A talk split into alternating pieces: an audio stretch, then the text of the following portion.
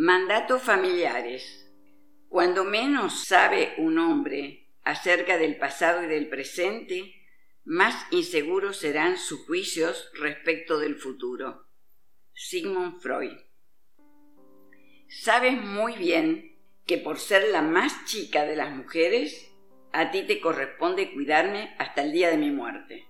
Dicho esto, mamá Elena se puso lentamente de pie guardó sus lentes dentro del delantal y a manera de orden final repitió, por hoy hemos terminado con esto.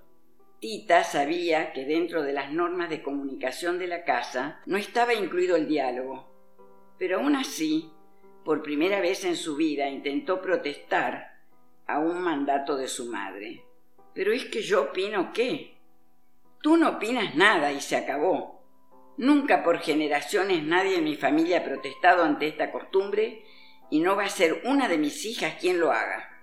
Tita bajó la cabeza y con la misma fuerza en que sus lágrimas cayeron sobre la mesa, así cayó sobre ella su destino. El recuerdo de innumerables situaciones de opresión vividas frente a los adultos surge al leer este asfixiante diálogo entre una madre y una hija, extractado de la novela Como agua para chocolate de Laura Esquivel. La obediencia ciega al deseo y la imposición de los padres es una conducta universal durante la infancia. El temor a ser rechazado, abandonado por nuestros padres, nos lleva a callar nuestros deseos y entonces obedecemos pensando que es la única protección contra el desamparo.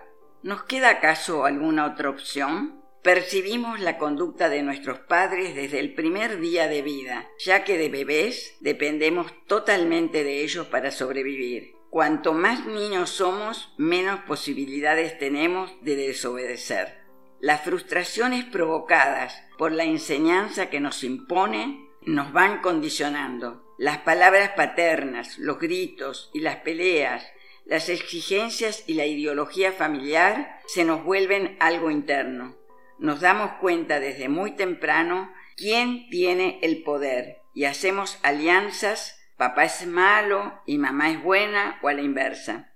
Tanto nos amoldamos a sus estilos que llega el momento en que no sabemos quiénes somos. Ya de adultos nos encontramos comportándonos de un modo que no entendemos muy bien a qué responde.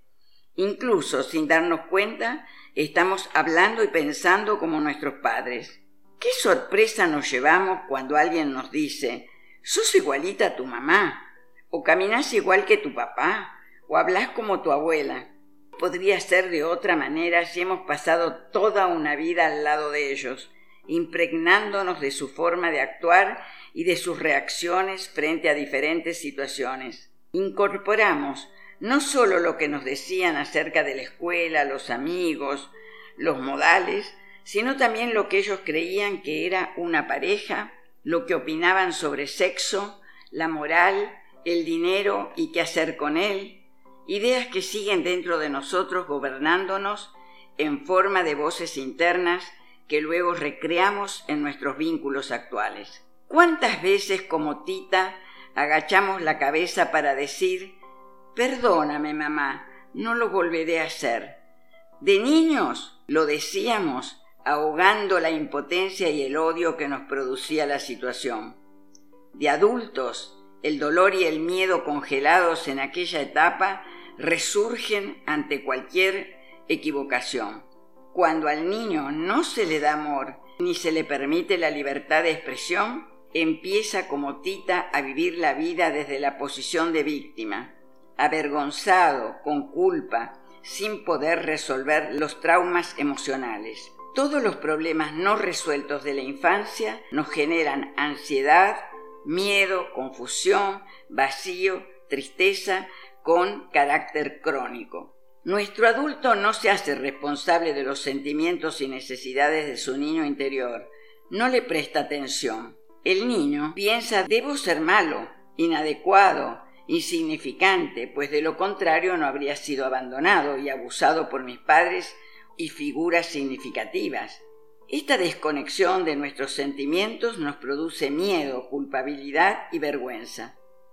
Pedro, quien fue muy maltratado de niño, hoy ve peligrar su matrimonio de 30 años. Se acusa de ser culpable de dicha ruptura. Solo ve aspectos malos de sí. Se ataca por haber sido alcohólico, mujeriego, infiel, poco comunicativo.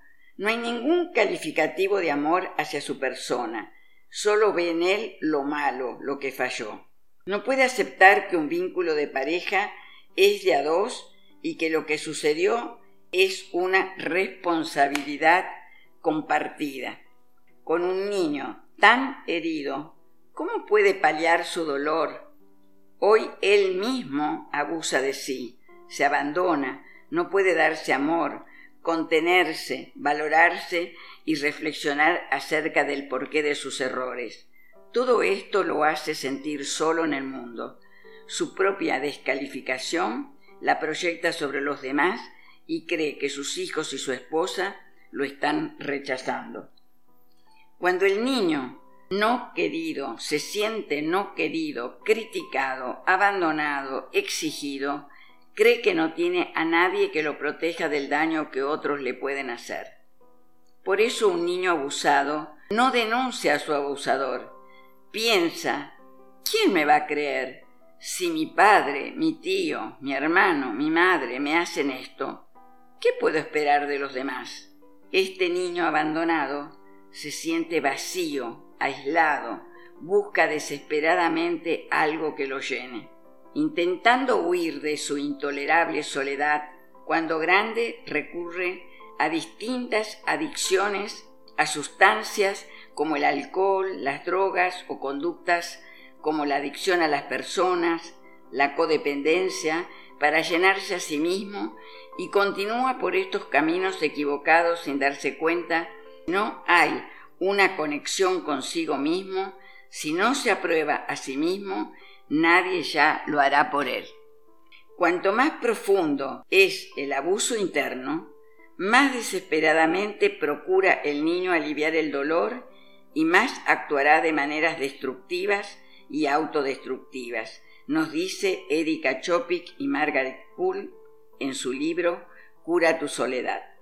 Los mandatos son tan fuertes que nos marcan por el resto de nuestros días.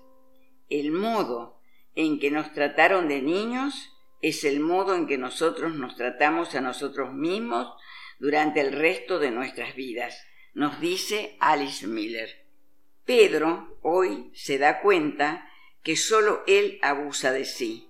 Cuando entiende esto, se corre del lugar de víctima y asume el compromiso de curarse y enfrentar a su familia desde su mayor conocimiento de sí sin buscar responsables de su vida. Dorothy Nolte, una escritora, enriquece estos conceptos de esta manera. Los niños aprenden lo que viven. Si un niño vive con reprobación, aprende a condenar. Si un niño vive con temor, aprende a ser aprensivo. Si un niño vive con compasión, aprende a tener lástima de sí mismo. Si un niño vive con burla, aprende a ser tímido. Si un niño vive con celos, aprende lo que es la envidia. Si un niño vive con vergüenza, aprende a sentirse culpable. Si un niño vive con tolerancia, aprende a ser paciente. Si un niño vive con estímulo, aprende a tener confianza en sí mismo. Si un niño vive con alabanza, aprende a apreciarse. Si un niño vive con aprobación, aprende a gustarse. Si un niño vive con aceptación, aprende a encontrar amor en el mundo. Si un niño vive con reconocimiento, aprende a tener una meta. Si un niño vive compartiendo, aprende a ser generoso. Si un niño vive con honestidad y equidad, aprende lo que es la verdad y la justicia. Si un niño vive con seguridad, aprende a tener fe en sí mismo y en quienes lo rodean. Si un niño vive con amigabilidad, aprende que el mundo es un lugar agradable donde vivir. Si un niño vive con serenidad, aprende a tener tranquilo el espíritu. ¿Con qué están viviendo sus hijos? Cuando emprendemos el proceso de sanación, empezamos a descubrir cómo este agobiante legado incide en nuestras elecciones presentes y cuánto de los impedimentos o dificultades que bloquean nuestra conducta tienen que ver con la educación recibida. Cuando esta parte vital deja de ser alimentada y no se le permite la libertad de expresión, emerge un yo codependiente. Una parte de nosotros se siente tensa, no auténtica, inhibida, reservada, criticada, acusadora, perfeccionista. Nos centramos en lo que los demás esperan de nosotros, nos volvemos acomodaticios, negamos nuestros sentimientos para desconocer nuestro verdadero sentir. El falso yo es nuestro crítico interior. Pretende ser fuerte y poderoso, pero es temeroso, desconfiado y destructivo. Cuando nuestro crítico aparece nos sentimos incapaces de hacerle frente. Ya veremos en el próximo capítulo la importancia del crítico interior.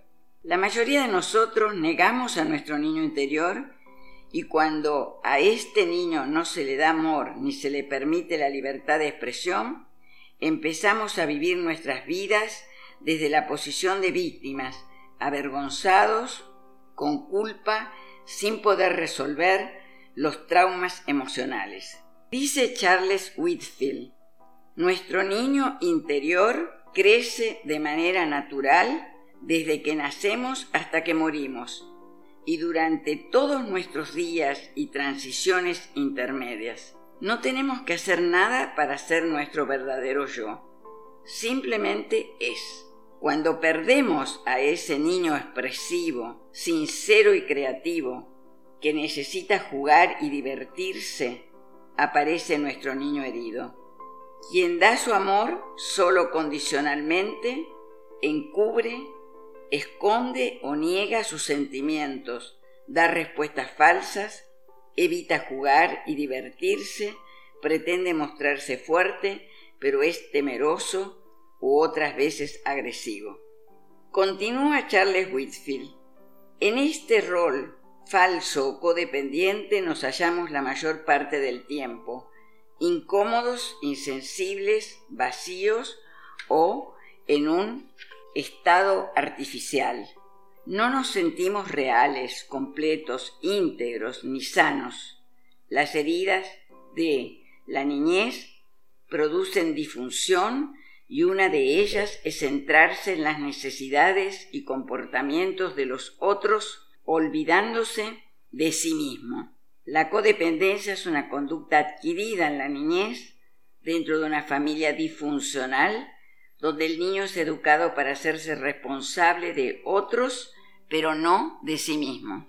Y de niños recibieron estos mandatos. No seas egoísta, sé siempre amable, ayuda a la gente, nunca hieras a otros, nunca digas no, no menciones tus necesidades personales ni tus deseos, no es buena educación hacerlo, las buenas madres y esposas son cuidadoras. Los hombres deben satisfacer todas las necesidades de cada miembro de la familia.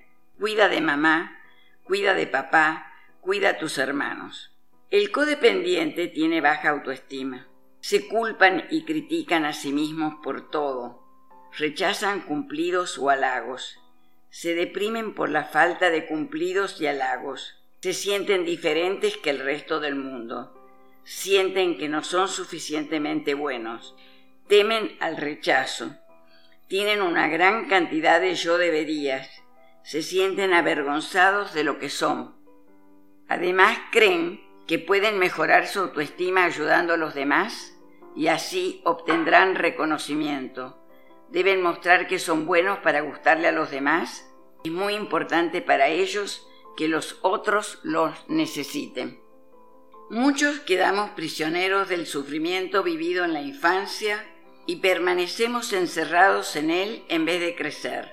Nos seguimos criticando como fuimos criticados, sin saber que esa herencia que nos transmitieron nuestros padres estaba basada en una pedagogía que exalta la obediencia, el orden la limpieza, así como el control de las emociones y los deseos como valores supremos. Es la pedagogía venenosa de la que habla la psicoanalista suiza Alice Miller. Nuestros padres creían que los chicos no entienden, que no deben contestar a los mayores, que a golpes se hacen los hombres, que la letra con sangre entra o que llorar es un signo de debilidad. Estos condicionamientos son nuestra marca y no es la única. El niño es responsable del enojo de sus padres. Los padres siempre tienen la razón. El cuerpo es algo sucio y desagradable. En boca cerrada no entran moscas. Sobrevive el más fuerte. El que no pelea no consigue nada. Tenés que hacerte cargo de tus padres. De todas estas creencias familiares, vivenciadas como mandatos, se sustenta la pedagogía venenosa. Captamos mensajes implícitos. Si no obedecemos, nos irá mal en la vida. Seremos culpables de lo que le pase a nuestros padres. Sufriremos desventuras al gozar de nuestro cuerpo. Mechi, una pacienta de los grupos de encuentro con nuestro niño interior, ha llegado a sus 48 años con una actitud corporal rígida. Suele mostrarse seria, conciliadora y transmite mucha tristeza. En un trabajo grupal recuerda que de niña era muy inquieta, vivaz, alegre y cuestionadora. La llamaban la niña terrible. A los cinco años su madre hace un intento de suicidio y le dicen, fue por tu culpa, por no hacer caso.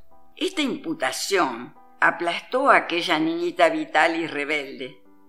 Cuando Mechi llegó al grupo, se mostraba como una mujer temerosa, no se comunicaba, no opinaba. Al recordar este episodio que la marcó a fuego, pudo entender que nadie se suicidia por culpa de otro. Eso le permitió entender la relación de aquel hecho con su conducta actual y salir adelante conectándose con la vitalidad de su niña sin temor. De adultos, nos golpeamos y castigamos, o nos alentamos y amamos del mismo modo en que lo hicieron nuestros padres cuando éramos niños. Seguimos usando el cassette grabado durante los primeros años de vida, de nosotros depende borrarlo o modificarlo. Cuando a través del trabajo terapéutico reconocemos los impedimentos que bloquean nuestro comportamiento presente, aparece el deseo del cambio y la posibilidad de cuestionar nuestras ataduras. Perla quiere estudiar. Está casada y tiene una hijita de tres años. No sabe cómo plantearle a su marido su deseo porque siente miedo pues percibió, según dice, las manifestaciones de desacuerdo y malestar de su marido. No sabe qué hacer. Cuando trae esta situación al grupo, tratamos de indagar en sus mandatos, y ella descubre que siempre le inculcaron que una mujer casada se debe al marido, a los hijos y su casa. Y ella, en el fondo, también cree en ese mandato, por eso le da miedo y culpa planteárselo al marido. Asumir su deseo implica cuestionar su creencia. Atrapada en esta falsa creencia o mandato, no se atreve a cuestionarlo, lo que la lleva a no poder dialogar con su marido sobre sus proyectos y la posibilidad de compartir sus mutuos deseos. Cuando entiende la situación y puede romper el hielo y hablar con su esposo, la situación se distiende, mejora la relación, ella deja de proyectar en él sus temores y todo empieza a marchar en armonía. Perla hoy asiste a la universidad sin culpas y su marido colabora con ella. Los mandatos muchas veces nos paralizan y el niño herido absorbe todas las reglas impuestas sin poder cuestionarlas. Por eso es importantísimo conectarnos con nuestros mandatos y tomar conciencia de cómo estamos actuando. Todos nuestros sufrimientos están en función directa del grado de desconexión interna entre nuestro adulto y nuestro niño. Cuanto menos conexión tengamos con nuestro mundo interior, más heridos estaremos en el mundo exterior. Cuando cambia nuestro mundo interno, cambia nuestro mundo exterior y este reconocimiento nos conduce a nuestro bienestar y plenitud. Para poder cambiar, no nos queda otra alternativa que identificar nuestras falsas creencias, los mandatos y voces internas. Solo así podremos hacer frente a nuestras inhibiciones y a las dificultades que nos impiden sentirnos bien en la vida. Frases como estas repercuten en nuestra vida de relación y más tarde en la elección de pareja, en la posibilidad de pedir ayuda o reconocer nuestros errores. Los hombres solo usan a las mujeres. Cuídate de las mujeres que son peligrosas. Tienes que ser el mejor en todo. Debes defenderte sola. ¿Solo un 8 en un 10? El trabajo está por encima de los afectos. El desconocimiento del propio pasado provoca angustia y además impide encontrar la vía hacia la comprensión de nuestra historia. El sistema de creencias, ideas y pensamientos de nuestras figuras significativas, padres, abuelos, tíos, maestros, hermanos, transferido e impuesto a nosotros durante nuestra formación, es lo que llamamos mandatos. De acuerdo con el diccionario, los mandatos son órdenes o preceptos que el superior impone a sus súbditos. Son órdenes sin explicación racional ni justificación. Si nos atenemos a esta definición, es casi imposible imaginar a un niño de cinco años desobedeciendo el mandato paterno. El niño obedece, no pregunta, no se cuestiona, a lo sumo sufre. Por eso los mandatos impuestos sin razones claras, sin posibilidades de analizarlos, implican un alto grado de violencia. Los hombres no lloran. Las nenas que juegan a la pelota son varoneras. Son mandatos que se imponen como verdades y tendrá que pasar mucho tiempo para que el niño pueda hacerles frente. Adán y Eva transgredieron el mandato divino y como consecuencia sufrieron la expulsión del paraíso.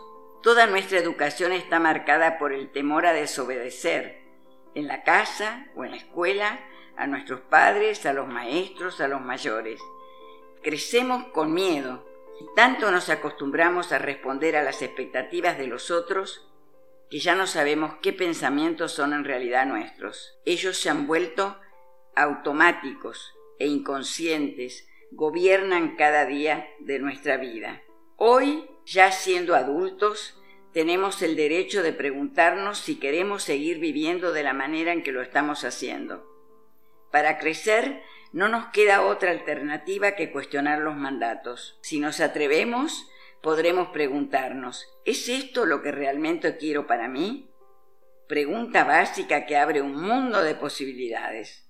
La influencia de la dinámica familiar en la vida de las personas provoca diferentes reacciones. En el trabajo de sanación, por ejemplo, Mirta descubre que cada vez que se acerca a su pareja actual en busca de cariño, si él no se lo da en forma inmediata, siente el mismo desamparo que padecía de niña, ya que según ella recuerda mi madre jamás me acariciaba.